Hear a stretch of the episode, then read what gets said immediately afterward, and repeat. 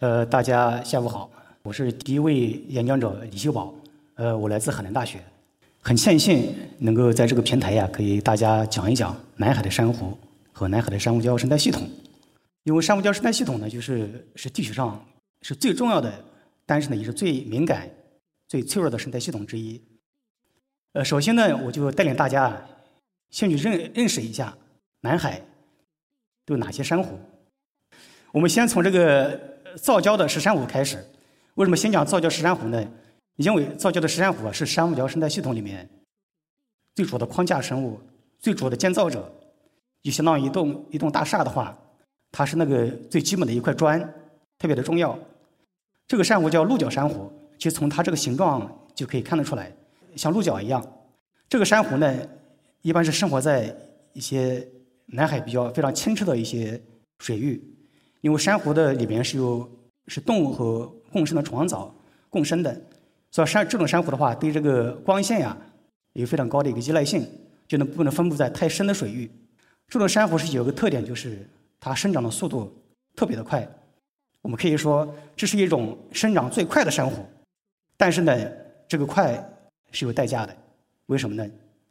因为它对环境的变化特别的敏感。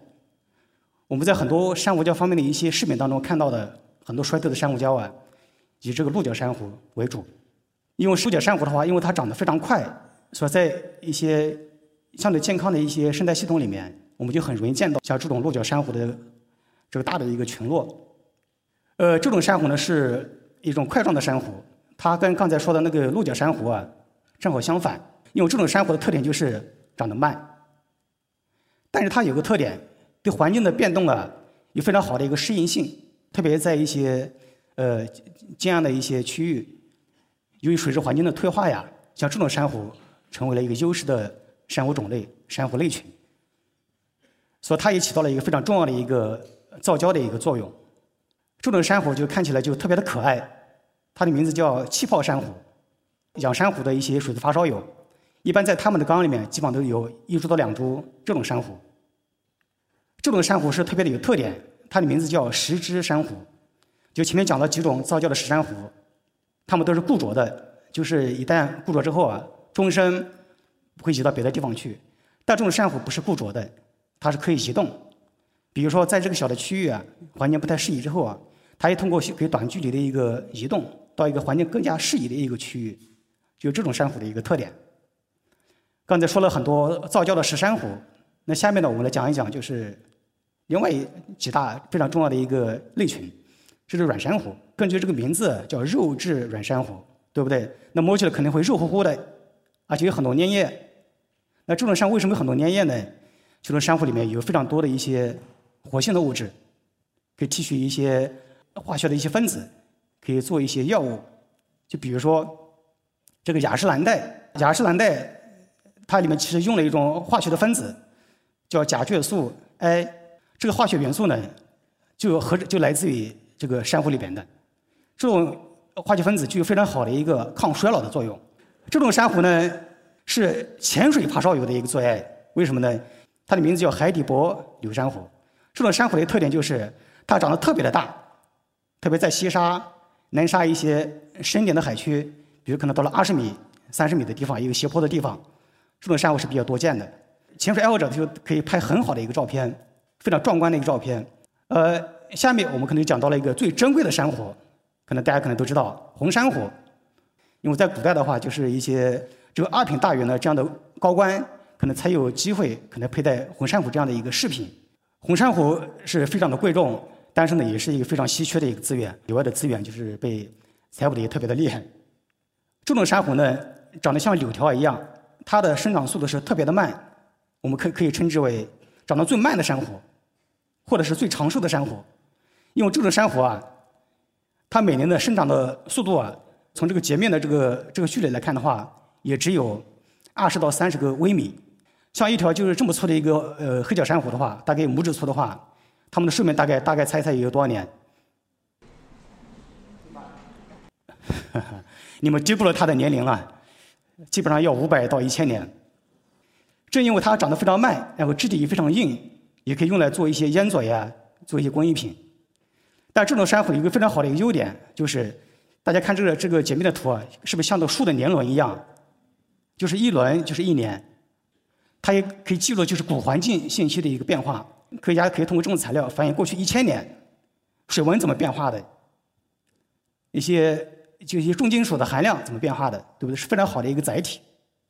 刚才我带领大家认识了很多就是珊瑚礁里面的一些重要的一些珊瑚生物、珊瑚家族。那现在我们回到了一个珊瑚礁生态系统。呃，珊瑚礁生态系统就是称之为就是海洋中的热带雨林。就说明什么呢？它具有非常高的一个生物的多样性。珊瑚礁虽然在海洋中的面积其实不大，所占的面积大概是千分之一到千分之二，但是呢，它所能支撑的生物物种，包括四分之一的海洋生物、三分之一的海洋鱼类这些物种啊，可以生活在栖息在这个非常小的一个珊瑚礁生态系统里面，就发挥非常重要的功能。从零三年开始呢，我就是非常幸运，就跟着导师啊，就有机会去。呃，去三亚去潜水，当时我记得是第一次下水之后啊，真的是震惊了，觉得水下这个珊瑚礁太漂亮了。当时呢，可能是也刚刚学潜水，技术可能也不是特别的好，反正就是四处游荡，四处看一看。可能正因为这一次，就坚定我一个信念，我觉得从事这个方向的研究啊，特别的有意义。当时的话，就是见到了很多一些像这种叫鹿角珊瑚，它的一个群落，大片的群落，说明珊瑚礁的现状啊还是非常好的。但是在随后的研究当中啊，呃，发现像这种鹿角珊瑚丛啊，是越可能越来越少，慢慢的可能被一些块状的珊瑚所取代。像这张图呢，是我们在2010年的时候啊，在三亚首次就现场记录到了一个珊瑚礁的一个白化。那为什么会白化呢？是因为温度太高了，所以珊瑚出出现了一个白化。像这种中等程度的白化，其实对海南岛的珊瑚礁来说的话，可能会有一定的影响，但是还不至于致命的。像这种珊瑚的话，应该基本上几个月之后还是可以慢慢恢复的。在零六年的时候呢，当然随着我这个潜水技术的这个越来越好之后啊，导师就委以重任，就去了西沙群岛进行一个野外的生态考察，真的是非常幸运。零六年的时候啊，我们在整个西沙群岛很多岛礁进行了一个潜水的调查，真真切切的感受到了南海珊瑚礁生态系统它的一个壮观、壮美，它的一个生物多样性真的是非常非常漂亮。但是比较遗憾的是，今年两年之后，一切完全不一样了，整个海洋变得就。一马平川，那种立体的三维的结构没了，变成了这种珊瑚的断枝。那什么原因造成这种结果呢？我们等一下再详细的说。呃，最近一次呢，可能比较重要的航次对我来说，可能是在2016年，当时我是带了大概有二十个科考队员，就是作为首席科学家，就是参加了这个航次，去了南沙群岛、呃三大礁、四小礁，进行了一个珊瑚礁的生态系统方面的一个综合的一些生态考察。这个目的呢，主要想了解南沙珊瑚礁生态系统处在什么样的一个现状，生物多样性如何，局部区域是否存在一个退化？那退化的原因是什么？我们想找出来原因，为后期的就是珊瑚礁的生态修复啊，或者保护啊，做一些呃前期性的一个工作。这里看到这条船，其实我还是呃非常非常感慨的。我记得当时这在船上待了整整四十多天，就吃喝住行都在这条船上。大家可可以想象，就是从珊瑚礁工作，这个非常有意思，非常好玩，可以到处潜水，到处看到一些美、非常漂亮的海洋生物。但是呢，在这条船上待四十多天，真的不是一件容易的事。我记得当时啊，我这个刚下船之后，见到那个马路两边那个绿树啊，真的是那种感觉，真的是感慨万千。原来绿色的东西看起来那么舒服。当然，零六年这一次的话，我们也见到了一些非常漂亮的一些呃珊瑚礁。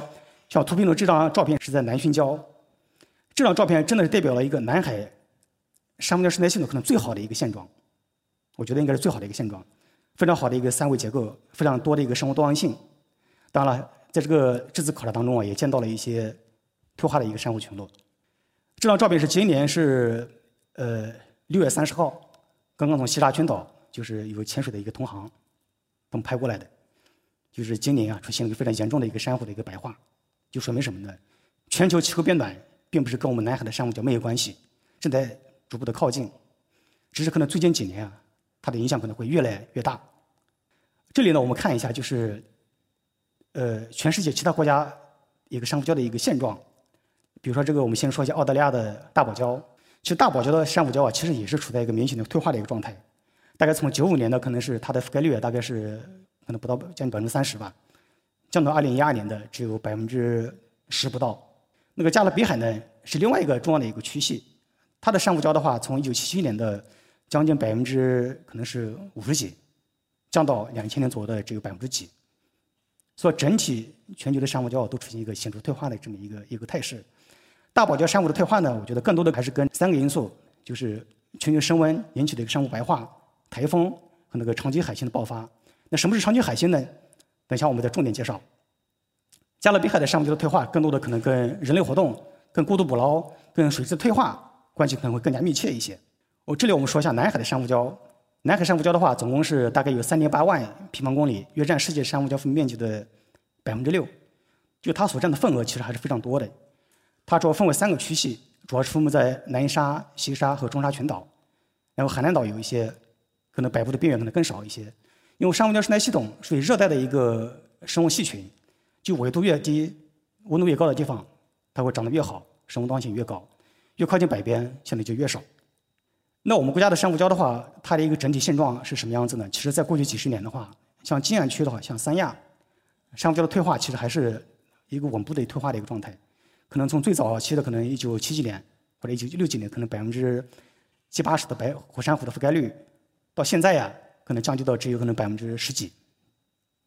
但西沙的话呢，它可能降低的幅度更大，它的退化，简直可以用惨烈来形容。为什么呢？因为它的退化是发生在近十几年的这么一个一个状态。现在有一个就是大家都认可的观点，就是沿海的开发、污染、过度捕捞所引起的一个环境的压力啊，对珊瑚礁的影响可能远远大于，就是气候变化叫升温可能所带来的一个影响。就人类活动是导致了珊瑚南海珊瑚礁的一个退化。这里我们详细讲一下西沙群岛的珊瑚礁为什么会它的一个退化的一个过程。我当时是二二零零六年，我刚才也说了，就非常庆幸可以去西沙进行考察，建立了。西沙群岛珊瑚礁它的一个一个繁荣的过程，这里显示就覆盖率大概是百分之六十几，但是呢，两年之后，到了二零零八年的时候，一个急速退化的过程，可能它的覆盖率只有将近百分之十。那为什么会这个样子呢？其实的话是跟那个西沙群岛这个一种生物的爆发叫长棘海星，它的爆发是有密切的关系的。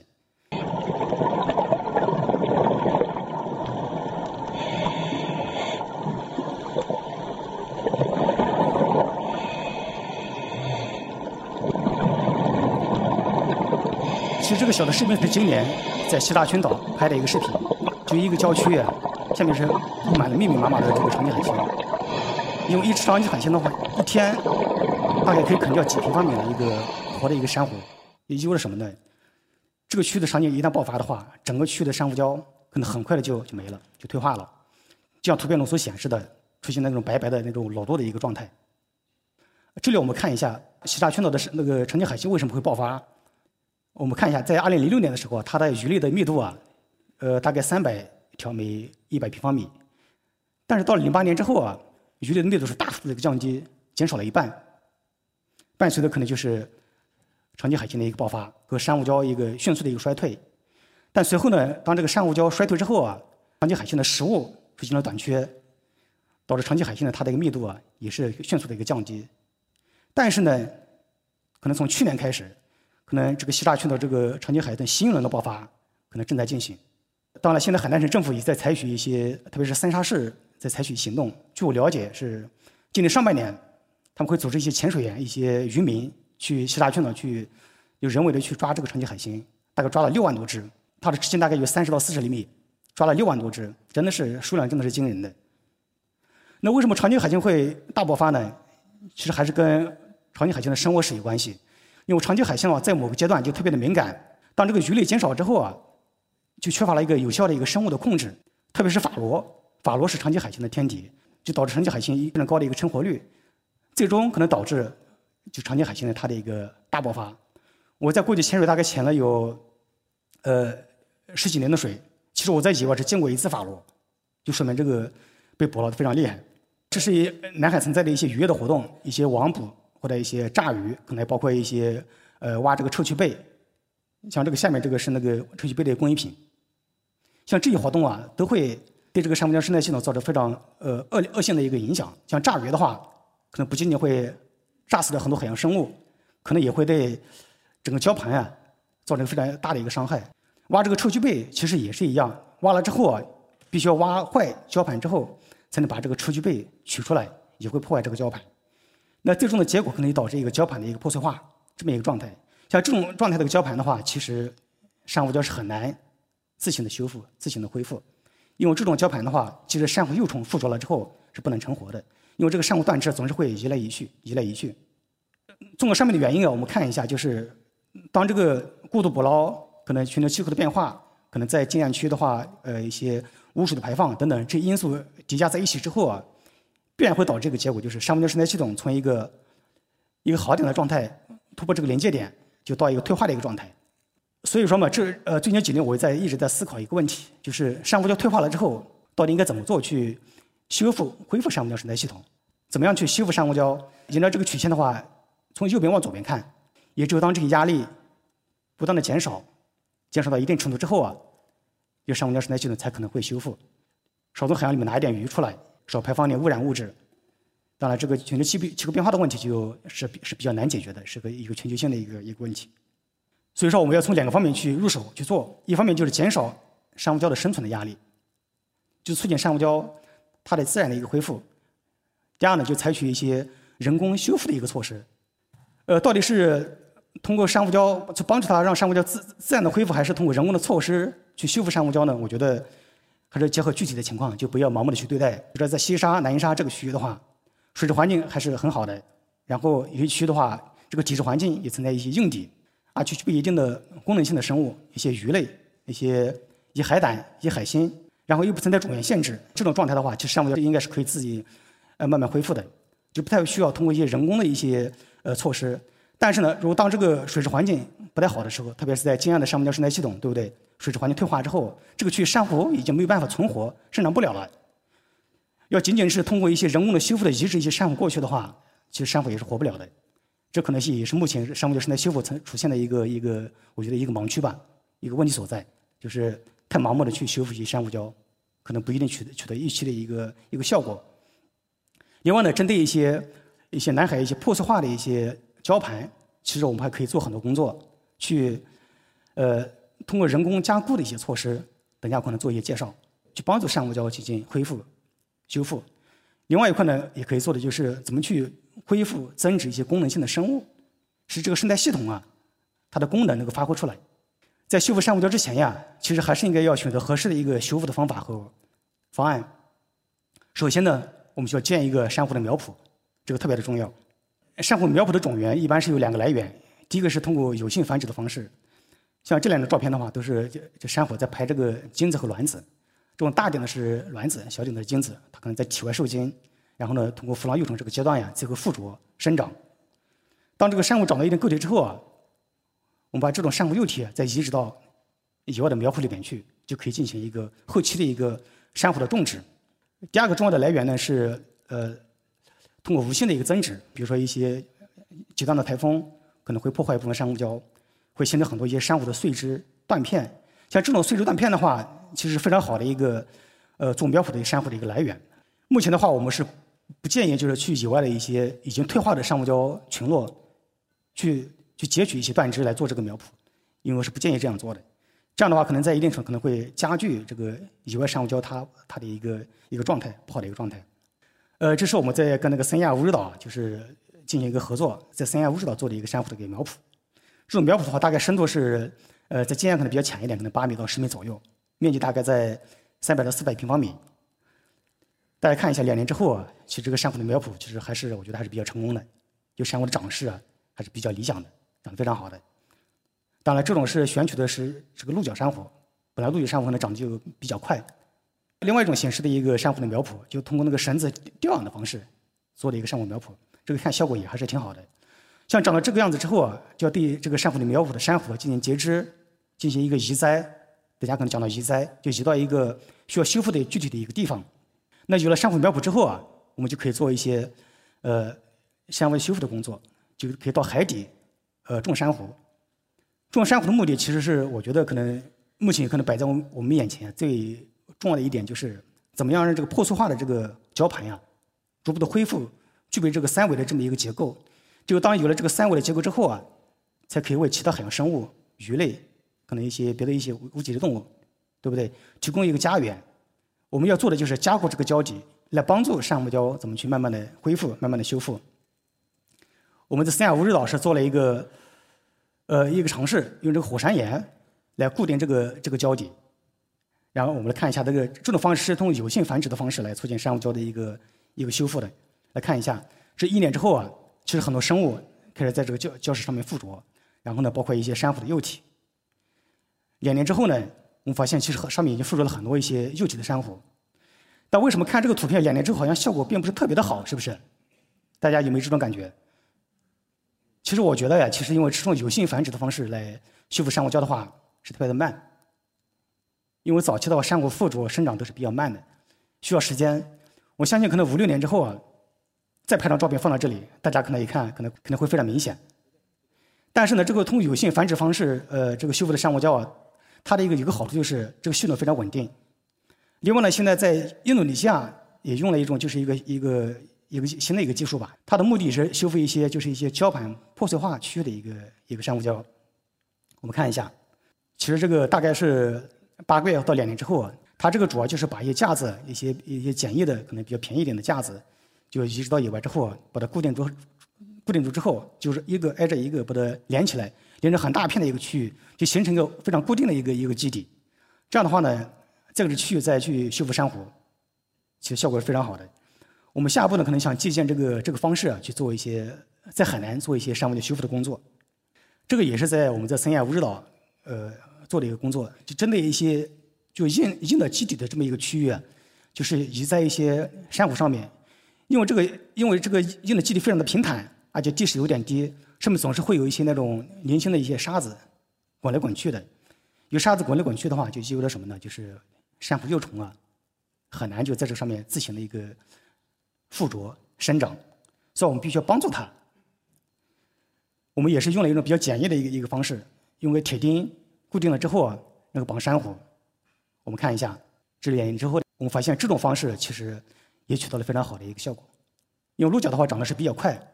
就两年之后就能看到非常好的一个效果。像这种方式的话，呃，它的一个成活率其实还是蛮高的，大概有百分之七十。但这种方式有个缺点就是，它能针对一些就硬底的一些区域进行一些修复，但是针对一些破碎化的礁盘，这种方式是不成立的。另外呢，我们在三亚的乌日岛也建立一些就是热带海洋牧场，因为我在海南大学是有个国家重点实验室，那个团队就叫海洋牧场团队，就是我们团队做的一个工作。投放了一些人工的鱼礁，可能包括一些沉船，就破旧的沉船。最后啊，我们发现这种在这个珊瑚礁生态系统旁边的所投放的这个鱼礁啊，一方面会迅速的促进着渔业资源的一个聚集恢复。这里看个视频，就每年的大概是三月份到五月份，这个鱼礁的附近会会见到非常非常多的这个子质鱼，取得非常好的一个一个效果。这种鱼礁的一个很大的好处就是，逐步的恢复了渔业资源之后啊，会让这个珊瑚生态珊瑚礁生态系统受益。另外呢，在这鱼上面的话，也提供了一些硬的一些基底，可以供珊瑚附着，可能包括别的一些海洋生物，包括海星。针对南海这个珊瑚礁这个现状啊，就退化的非常严峻，我们应该怎么做？怎么去保护？怎么去修复？呃，我觉得可能有两个方面可以可以入手吧，就是一方面就是去恢复功能性的生物。那哪些功能性的生物呢？首先就是这个造礁的生物，造礁石珊瑚。可能包括一些，呃，功能性的鱼类，像那个鹰嘴鱼，包括一些大型的无脊椎动物，可能包括这个马粪海胆。这里我想说一下，像这个鹰嘴鱼的话，这种鱼的话，其实还是很傻的。为什么呢？因为晚上的话，他们会找一个缝隙休息。你只要去夜潜去拿个手电筒，一看到它的话，看到一条抓一条，非常容易。就为什么这种鱼的话，它非常重要？为什么这种看它那个嘴像鹰嘴一样，它可以不停地啄那个珊瑚礁？把那个珊瑚礁啊上面的附着的藻类给啄掉之后啊，啄掉之后，就很多珊瑚啊才有可能慢慢的附着，慢慢的生长。珊瑚礁才它是可以帮助珊瑚礁生态系统慢慢恢复的，起到这么一个一个作用。那如何去恢复功能性的生物呢？我觉得可能是几个方面吧。第一就是去海里少抓点鱼，少抓一点珊瑚礁生态系统里面功能性的鱼类，尤其是像鹰嘴鱼、像刺尾鱼、像马粪海胆。那像马蹄螺，像这类的生物要少抓一点。第二呢，就是这个姚明说过，就是没有买卖就没有伤害，对不对？我们少吃点之后啊，他们才能少抓一点。五颜六色的一些生物啊，我们尽量少吃一点。可能交给政府的一个问题就是怎么去让一些渔民啊安置转业，就不要从事捕鱼的工作，因为现在捕鱼的船的数量、渔民的数量是远远超过这个生态系统所能承担的这么一个量。另外呢，第三方面可能借助一些呃，比如说热带海洋牧场建设、珊瑚礁生态修复技术的一个研发等等，来促进一些功能性生物的一个恢复。我觉得第二大的方面呢，就是要改善底质环境，这个也是珊瑚礁生态修复可以去去重点做的一个工作。怎么去加固一些破碎化的礁盘的它的一个基底，去帮助珊瑚礁修复，帮助珊瑚礁恢复。我觉得这是科学家可以做的做很多工作的。第三呢，是针对近岸区域啊，因为水质环境的退化，就很多珊瑚啊长不了了，长不好，就要怎么去改善环境？主要就要控制一些污染物质，比如营养盐、悬浮颗粒物。可能别的一些什么防晒霜啊，包括微塑料什么，对不对？这些怎么去控制这些东西，少一点的入海？这样的话，逐步的去改善环水质环境。我个人觉得呢，改善水质环境可能相对还容易一些，但是怎么去？因为现在海南也在做，就是把一些不合标的一些水产养殖的企业养殖场给关掉。我觉得一个难点就是怎么去推动渔民的安置转业，这个我觉得最重要的，也是非常难的。因为渔民的话，他们要生活。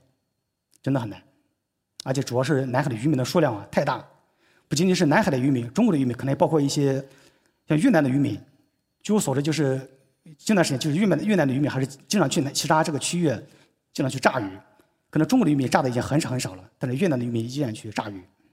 呃，最后呢，我觉得可能就是从事珊瑚礁的保护修复，还是应该要生态保护优先、人工修复为辅的这么一个一个策略吧，就尽量还是要去保护。